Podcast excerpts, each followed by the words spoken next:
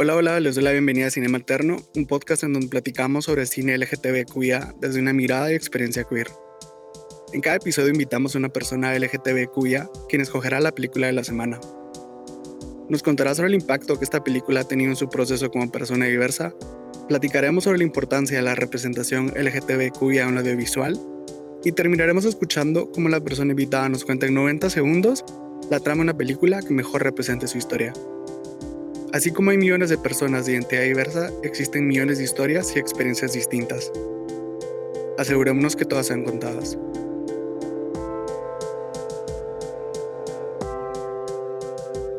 En Cinema Alterno buscamos discutir las películas, no la historia en orden cronológico, sino lo que las películas nos hicieron pensar. Puede que contemos la trama entera, puede que no. Arriesguense. En este episodio nos acompaña Gabriel. Bienvenido, Gabriel. No sé si te pudieras presentar. ¿Qué tal, José? Gracias por invitarme. Bueno, mi nombre es Gabriel. Eh, Gabriel Gabo. Soy chavo de 26 años, latino. Eh, me gusta mucho leer eh, novelas de ficción, juego videojuegos, me gusta aprender idiomas. Actualmente estoy aprendiendo japonés, que solo fue así como pues vemos por la pandemia. Y desde hace mucho tiempo que le estoy entrando como que a la cultura LGBT, porque pues ahora con el internet hay acceso a un chingo de más cosas. Entonces, emocionado de estar acá. Gracias. No, buena onda por apuntarte. Como comentaba, en cada episodio hablaremos sobre una película escogida por la persona invitada. Eh, contanos, Gabriel, ¿qué película escogiste y cuál es la sinopsis de la película? Yo escogí Tierra de Dios y básicamente trata de eh, Johnny trabaja sin descanso en la remota granja de ovejas de su familia en el norte de Inglaterra. Es este chavito como de veintitantos años, blanco y así. Y tiene borrachera, sexo casual, es como que lo único que lo distrae de la vida, soledad y frustración. Y en eso, en la granja necesitan ayuda y contratan a otra persona que se llama Georgi, que es un atractivo inmigrante rumano que llega a la granja buscando un trabajo temporal, cabal, creo que es por una semana nada más. Y entonces Johnny empezará de repente a lidiar con sensaciones que nunca había experimentado. Se pone bien interesante, la verdad. Y mira, y contanos cómo llegaste a esta película tuve un periodo como que de descubrimiento hacia el mundo LGBT, pero como en, la los medios. Empecé a buscar como que un chingo de, cosas, de libros, de películas, de si habían series. Esto fue hace como, ¿qué? Cinco, siete años atrás. Y no había mucho, la verdad. Cada vez que había algo nuevo en alguna plataforma como Netflix, creo que fue la primera vez que vi esto, pues rapidito lo, lo miraba. No sé si estaba o de viaje o estaba usando una VPN falsa, pero me salió cabal y me enamoré totalmente. Eh, que yo sepa ya no está como en Netflix ni nada así, sino que tengo cabal el archivo y todo y, y, y la veo bien seguido, la verdad. Qué risa. Y mira, ¿y tenías alguna expectativa antes de verla? Cero, Cero, cero. O sea, soy muy guiado por eh, la estética. O sea, yo sé que no tenemos que juzgar un libro por su portada, pero he comprado un chingo por la portada. Y este fue uno de esos. O sea, vi, vi solo como que el título, el póster, vi que Georgi está súper guapo y dije, pues, pues vemos. Qué risa. No, yo, yo, te entiendo. Al final así es como, como, más que todo en Netflix, es la forma en la que la gente llega a más películas. Por ejemplo, hay un montón de series o películas que yo he visto, que ya vi, que ya he visto y veo la foto que escogen para la portada y pienso, esto no tiene realmente nada que ver con la historia, pero veo por qué lo están poniendo. Ahora lo usan mucho, cabal, para promocionar series que no son enteramente LGBT, pero ponen en la portada dos personajes que sí lo son y la persona que está por ver algo cree que la serie entera va de eso, pero son un poco tramposos en Netflix.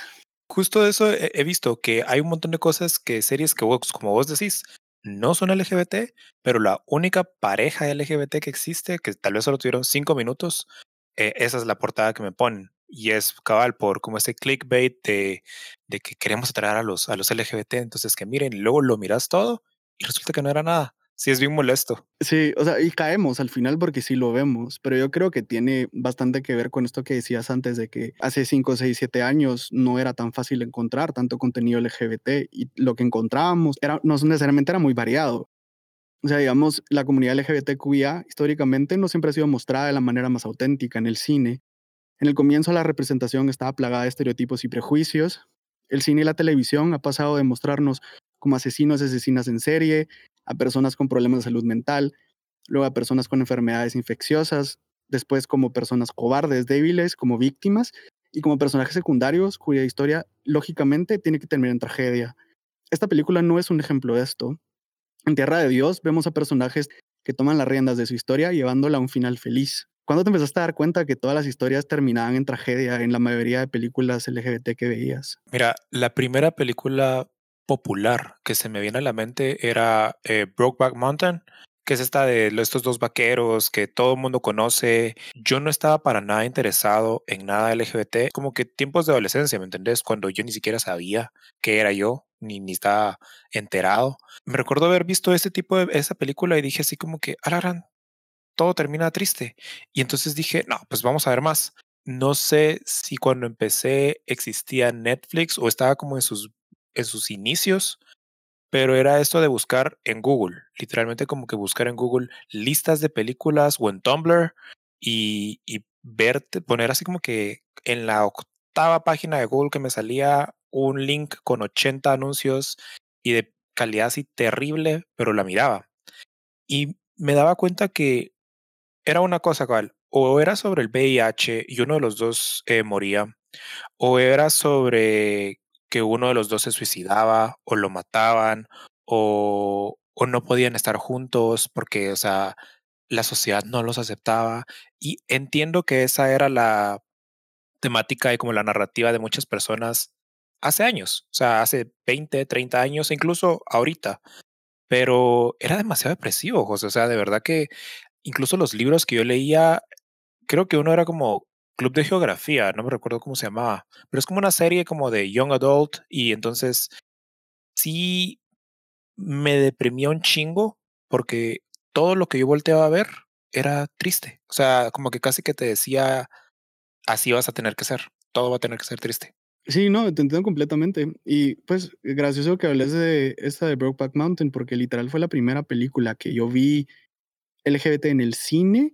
Me acabé de graduar y yo estaba como empezando como a, a buscar un poco más de referencias al, al empezar yo como que mi proceso de salir del closet, etcétera. Y había escuchado que iba a salir la película, la fui a ver y terminó en tragedia. Y en esa época era muy difícil encontrar otras y el problema era que cuando lo encontrabas, como vos decís, terminaba todo en tragedia. Al menos en mi caso, yo tenía el privilegio de poder buscar en el Internet y seguir buscando e irme como más profundo y más profundo hasta encontrar alguna referencia positiva.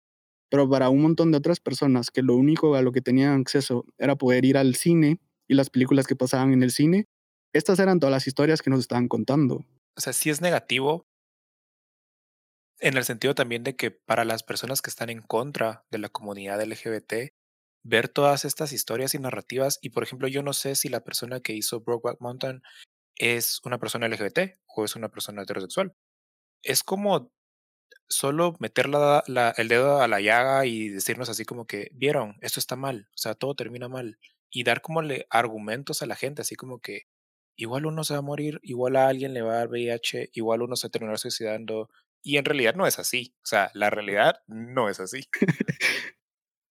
No, ajá, no, realmente no lo es, pero es cierto, al final lo que vemos en las películas, creo que aunque sea inconscientemente, lo entendemos como las únicas, los únicos posibles futuros que tenemos disponibles. Entonces sí es complicado cuando lo único que ves son historias trágicas y es difícil ver o sentir esperanza de que tu futuro va a ser distinto. Contanos de las primeras veces que te topaste con alguna historia que no fuera para ese lado, una historia en la que sintieras un poco más de esperanza de, un futuro como una persona LGBTQIA y que las historias que están contando no eran siempre trágicas y las mismas. Fue como en mis primeros años de universidad, creo que yo estaba en el segundo año de U, cuando ya dije, bueno, siento que no soy straight como te estaba contando, cabal, todas estas cosas sí me deprimieron un chingo, en el, al punto de que yo sentía demasiada ansiedad y periodos de depresión sin entender por qué. Fui como a, a la clínica que está ahí en la U, que es como más, más accesible y todo. Entonces era como muy secretivo, ¿me entendés? Y en una de estas, la chava ahí, la psicóloga, me dijo así como, eh, mira, pues, o sea, no todo es negativo, también deben de haber cosas positivas, enfócate en eso también. Y justo había encontrado como esta, creo que te la mencioné algunas de las veces que hablamos, que es Shelter, que es de estos chavos en San Francisco, creo que es. Y. Sí, mm, lo vi de, de, que surfean. Cabal, cabal. Mira, no te puedo decir la cantidad de veces que la vi en repeat. O sea, terminaba y la volvía a poner, porque era como que lo único positivo que había, que yo estaba tan enamorado de eso y mira, gracias a Dios, o sea, sí hubo más cosas, eventualmente hubo más cosas, pero sí es eso, o sea, sí era de, hay un montón de cosas malas, pero sí hay cosas buenas y encontrar como que eso, aunque sea un poco triviado, ¿me entendés? Sí, no, te comprendo. Y me da risa porque yo creo que vimos exactamente las mismas películas en el mismo orden. Cabal, esa salió como a los años de Brokeback Mountain. Y me acuerdo que yo lo que leí, que eso sí no se me olvida, yo estaba justo buscando más cosas que ver. Vi que lo estaban promocionando y una de las reseñas decía, es como Brokeback Mountain, pero en feliz. Y yo dije, ya, ya me la vendieron, la voy a ver. Y cabal, era eso, yo también como que la tenía quemada en, en un CD y la veía la veía bastante seguido, pero creo que a veces sí es bastante importante tener ese espacio en donde uno pueda hablar, donde uno pueda hablar libremente sobre la sexualidad y lo que uno se está cuestionando y entender cómo, al menos como chavos gays, cómo esto se relaciona con nuestra masculinidad y con la idea que tenemos sobre, o la idea que hemos aprendido o que nos han enseñado a cómo tenemos que ser. Y creo que este es un tema bastante relevante también en esta película, porque digamos, cuando vemos por primera vez a John, aunque hace asuma él como gay, lo ve en secreto y con vergüenza. Tiene una rutina constante de trabajar en la granja, ir al bar a tomar, tener encuentros sexuales casuales, regresar a vomitar, dormir y repetir. Lo percibo como alguien con dificultad de expresar lo que siente. Cuando muere una vaca y aunque parezca que va a llorar, rápidamente se frena actúa como si nada frente a su abuela y papá. Pero los sentimientos que no logra embotellar se expresan a través de actos agresivos. Esta agresividad sale durante el sexo también, aunque John no se priva de experimentar cuando lo desea, lo hace de una manera distante, tóxica y objetivizando a sus parejas sexuales. El primer encuentro sexual con Georgie se da de una manera espontánea, y aunque John comienza a ser dominante y brusco, como él está acostumbrado, Georgie le pone freno a la actitud que John ya había normalizado sin cuestionársela. Desde esa primera vez, Georgie pone límites claros, frenándole y agarrándole la mano y guiarlo para mostrarle qué es a lo que él sí consiente. Es gentil pero asertivo, hasta cierto punto le enseña que existe un aspecto romántico en el sexo. El sexo puede ser más que el orgasmo. Escuché hace poco a alguien decir, Dios bendiga a toda la gente que trató de salir conmigo o me ayudó a explorar mi sexualidad porque yo fui muy tóxico.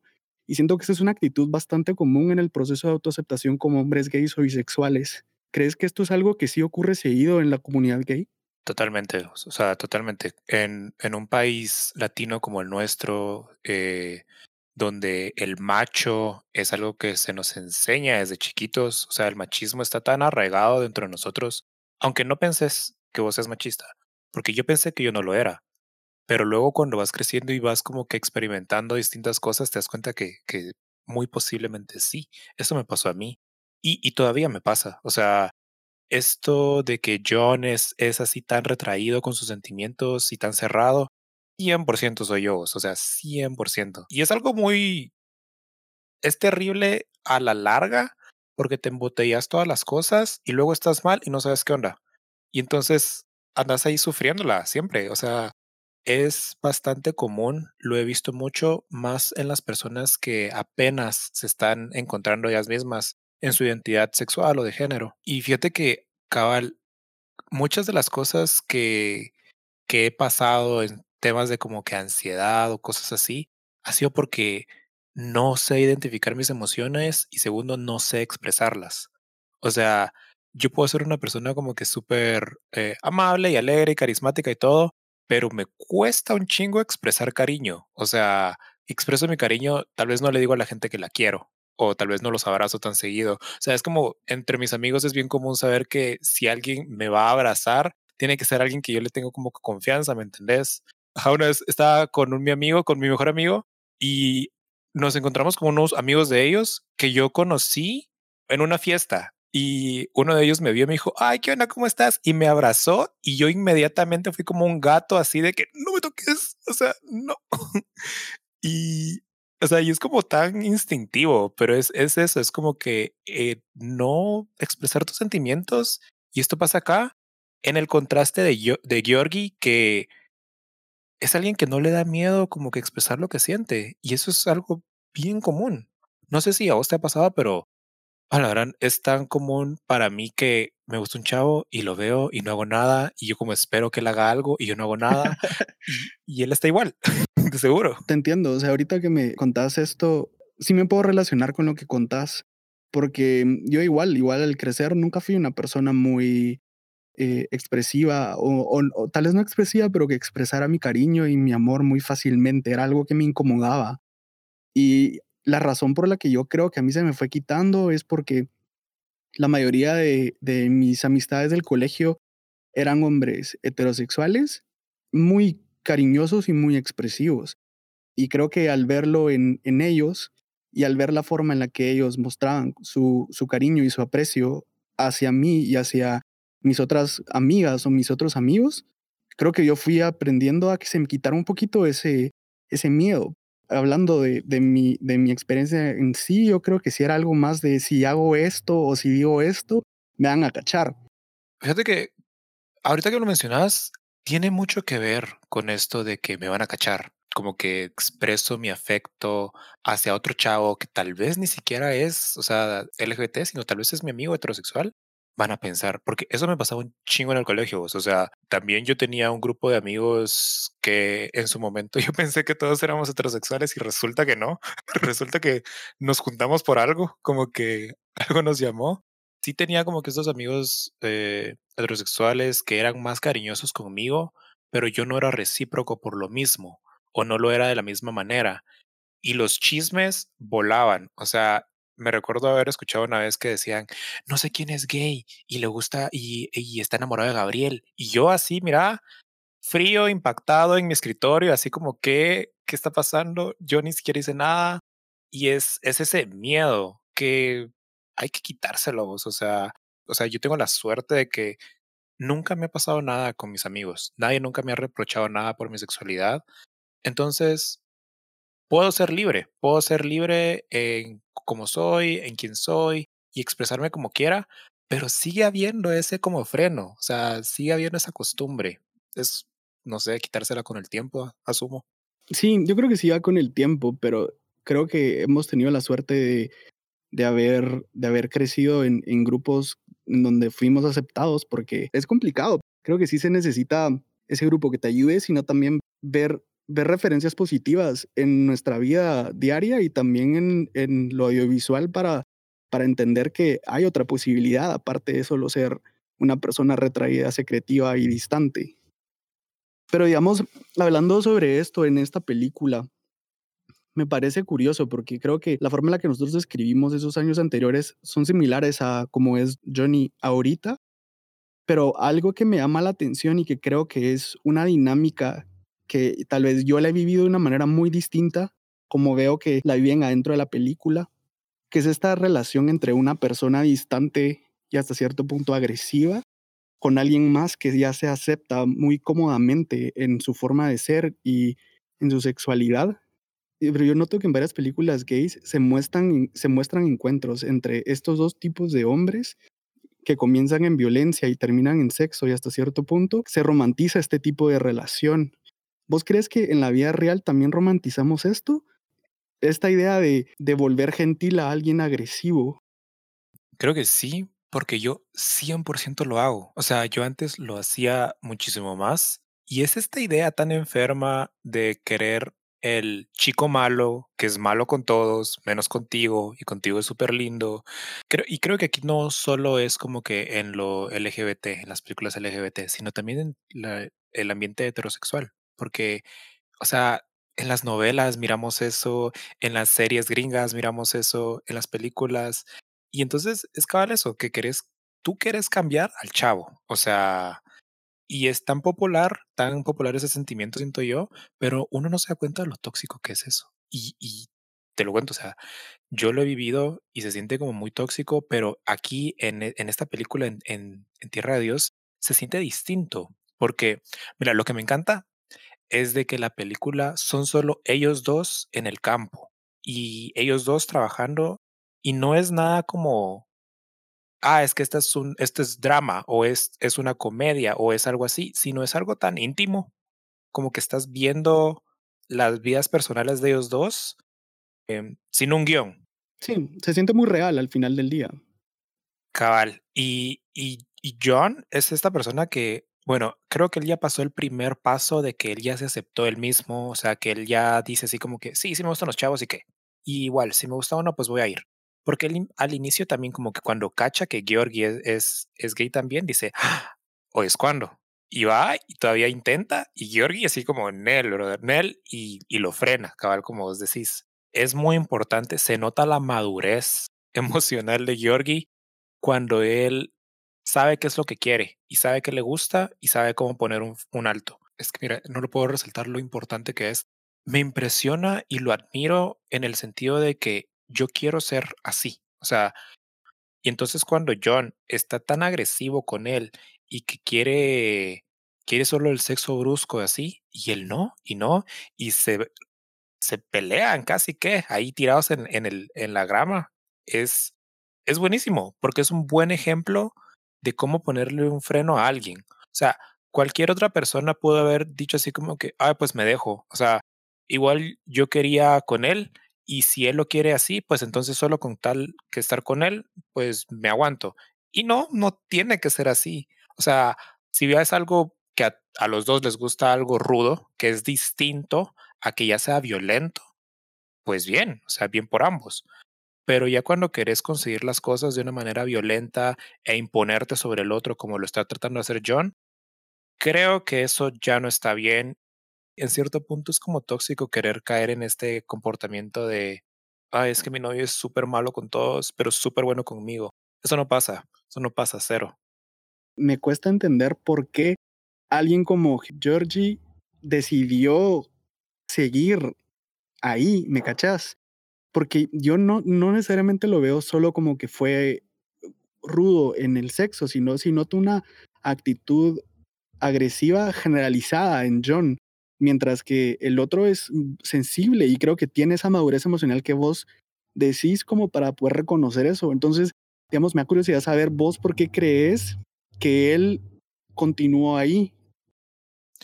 Creo que tiene afecto también, o sea, como que el hecho de que él viene, eh, o sea, no es un mendigo, no es alguien que está rogando por cosas, pero sí lo, es, lo está empleando a la familia de John a cambio de trabajo.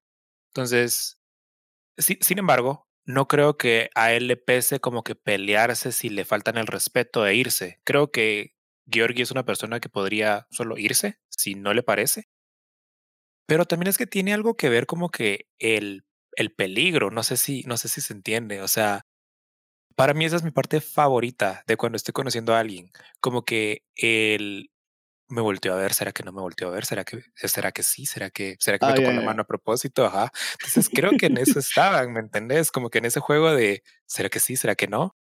Y entonces, cuando, cuando miras que John sale de la casa esa toda destruida donde se están durmiendo y Georgie creo que estaba como cocinando o estaba orinando, no me recuerdo, eh, y mira que John va hacia él con esa intención, Georgie sonríe, así como que ya sabía, como que ya sabía, ¿me entendés?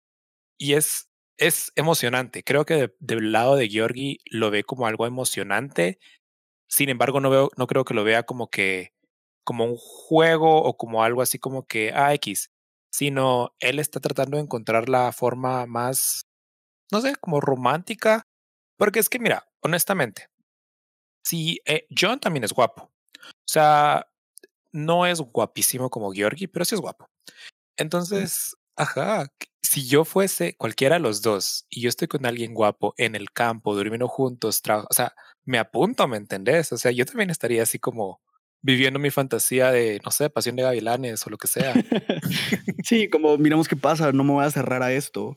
Total, total. Creo que, o sea, cuando lo comparas en que vas a estar una semana sufriendo porque el trabajo es, estás en el frío, es trabajo manual, o, lo haces solo peleándote con el otro chavo, no sé, como que este beneficio de que al menos hay un entendimiento entre los dos y se la están pasando bien. O sea, al inicio no creo que sea romántico, porque las primeras veces no se siente como que algo así como, como que se quieren, por decirlo así.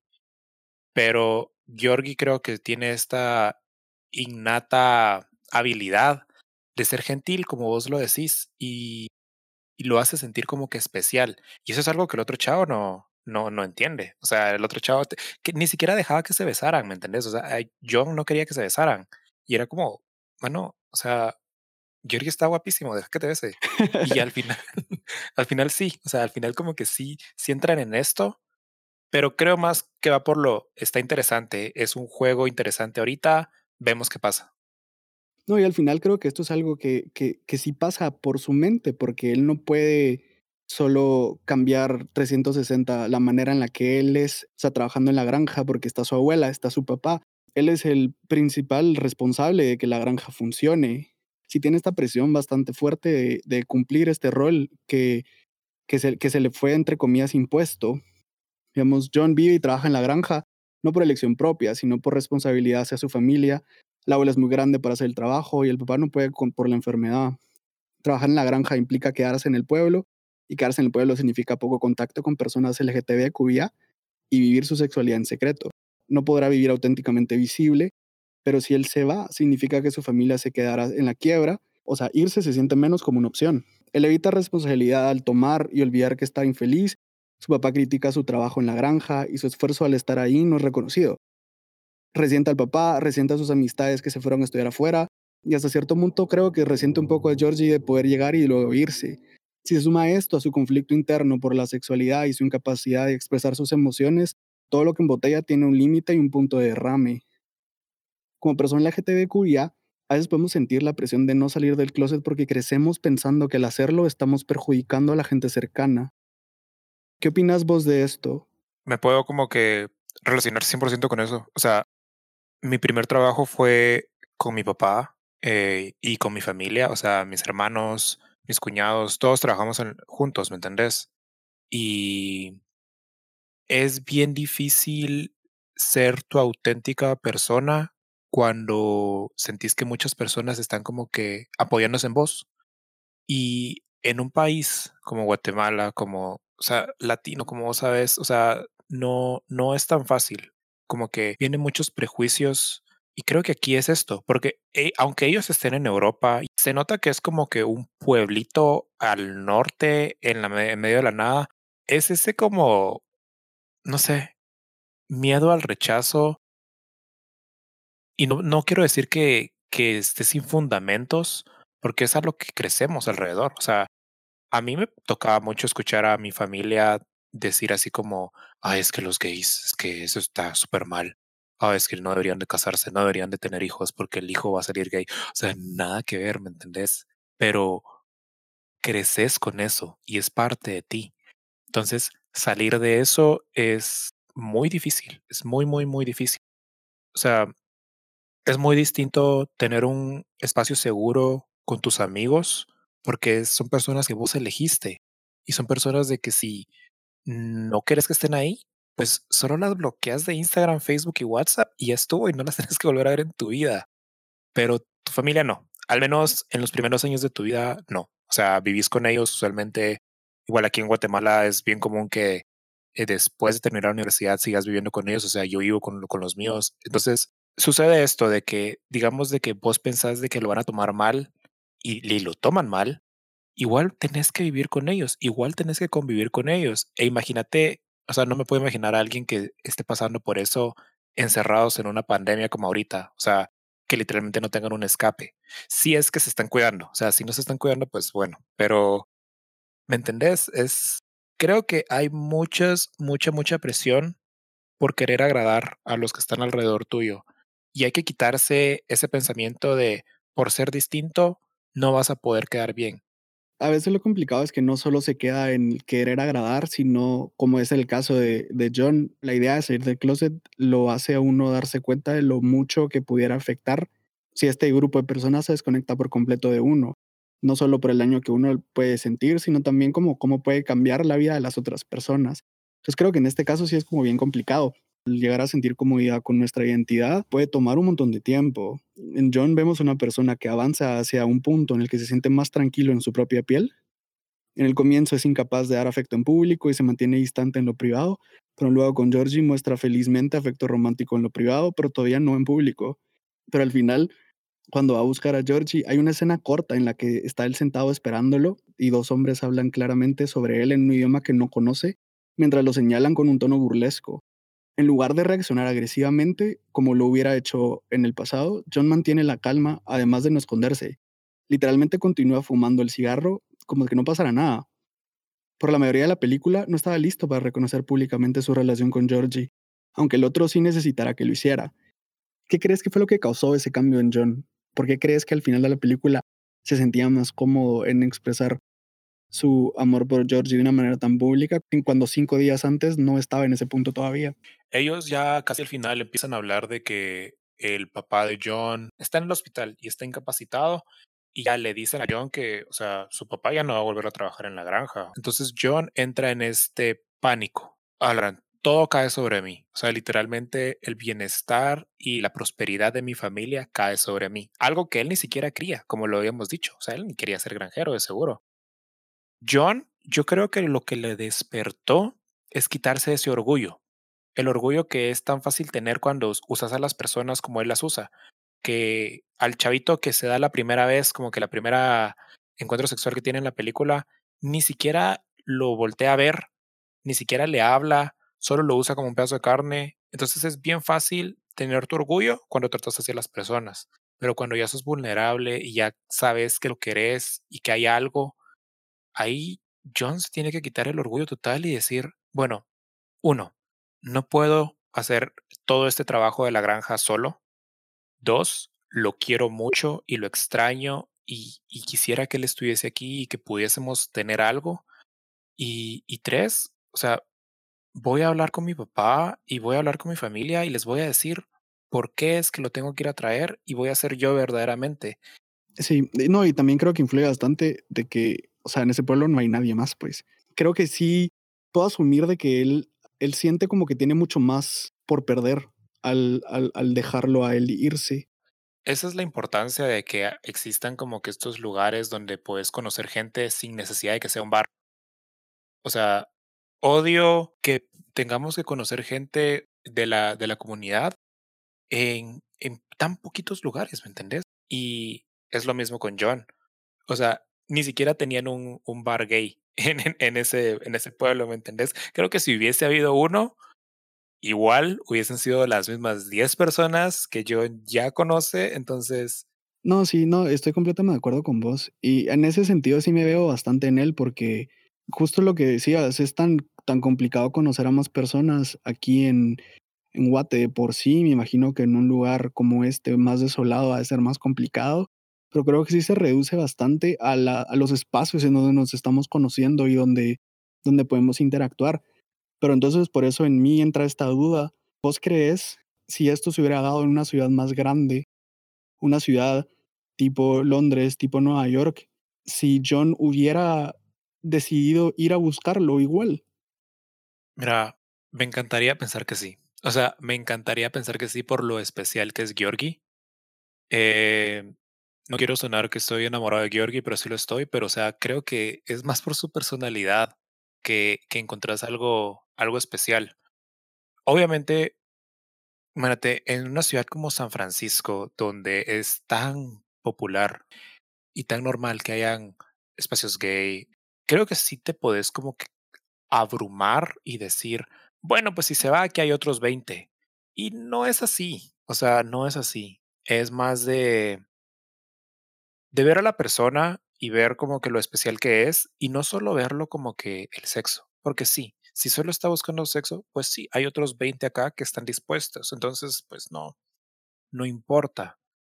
Pero de mis partes favoritas y de las que yo creo que hacen que John se enamore con Georgie es los últimos días que ellos están solos, que ya el papá está en el hospital y la abuela está ahí con él, ellos tienen la casa solo para ellos, o sea, John entra un día después de trabajar y la mesa, en la mesa hay flores, está puesta la mesa, está bonito, Georgie lo acaba de cocinar, o sea, es como algo que él nunca ha tenido y que algo que creo que es muy difícil encontrar. Entonces, espero que sí. En la realidad no estoy seguro, pero yo espero que sí, aunque estén donde estén, creo que sí se buscarían. Esperemos que sí, o sea, para que veamos un poco más de una forma positiva la vida. Pero bueno, en este último segmento queremos crear un espacio para promover tramas que todavía no han sido contadas en el cine. Gabriel tendrá 90 segundos para contarnos la trama de una película en la que se vería más reflejado. ¿Cuál es esa historia, Gabriel? Yo no he visto películas de personas asexuales y esto lo he hablado con vos muchas veces. O sea, no sé si me considero alguien asexual, demisexual, es bien confuso, pero no hay nada allá que yo haya visto que me diga así como que, ah, pues que seas esto. O sea, puede que seas un hombre gay, pero puede ser que no estés tan interesado en el sexo. O sea, hay partes que sí, pero por ejemplo, yo no sería alguien de que va a una fiesta, conoce a alguien que me gusta y lo primero que vamos a hacer es que nos vamos a acostar. Cero, cero. Y si alguien me intenta decir eso o a tratar de llevar a eso, para mí eso sería como que un solo quieres sexo y eso no me interesa. Entonces, ¿me entendés? Sería bonito como que ver una historia un poquito más como trillada, heterosexual, así como las eh, comedias románticas, pero un poco más a lo gay y más como en el la amistad primero y luego lo, lo después. Aunque tal vez no suceda, pero creo que en eso me gustaría verme. Y cabal, como contás, hemos hablado de esto antes y ahorita que me he propuesto ver todo el contenido LGBT que puedo encontrar, literalmente hay solo una película en ficción sobre la sexualidad y como dos documentales. O sea, creo que sí es necesario que se cuenten más historias como la que nos estás explicando ahorita. Sí, o sea, no, no, no estoy diciendo que, que no tiene que haber sexo, pero a mí personalmente me molesta mucho esta idea de que primero te acostas con la persona y luego miran si se caen bien. No, o sea, no. no, pero bueno. Eh, gracias por acompañarnos, Gabriel. ¿Alguna red que quisieras compartir para que otras personas te puedan seguir? Bueno, eh, mi apodo en todas las redes sociales, literalmente en todo, es Gaboso, es G-A-B-O-Z-H-O. Es así porque cuando lo creé era esa época donde escribíamos como súper mal en, en, Facebook y Messenger y era cool, en vez de que solo fuera una S. Pero sí, Gaboso, en Instagram, Twitter, um, creo que hasta en LinkedIn estoy así, pero en esa no es necesario que me busquen. Búsquenlo en LinkedIn entonces. Espero regreses en otra ocasión y cualquier persona que le interese participar en próximos episodios, no duden en buscarnos en cinema.alterno en Instagram. Esto fue Cinema Alterno, nos vemos en el próximo episodio.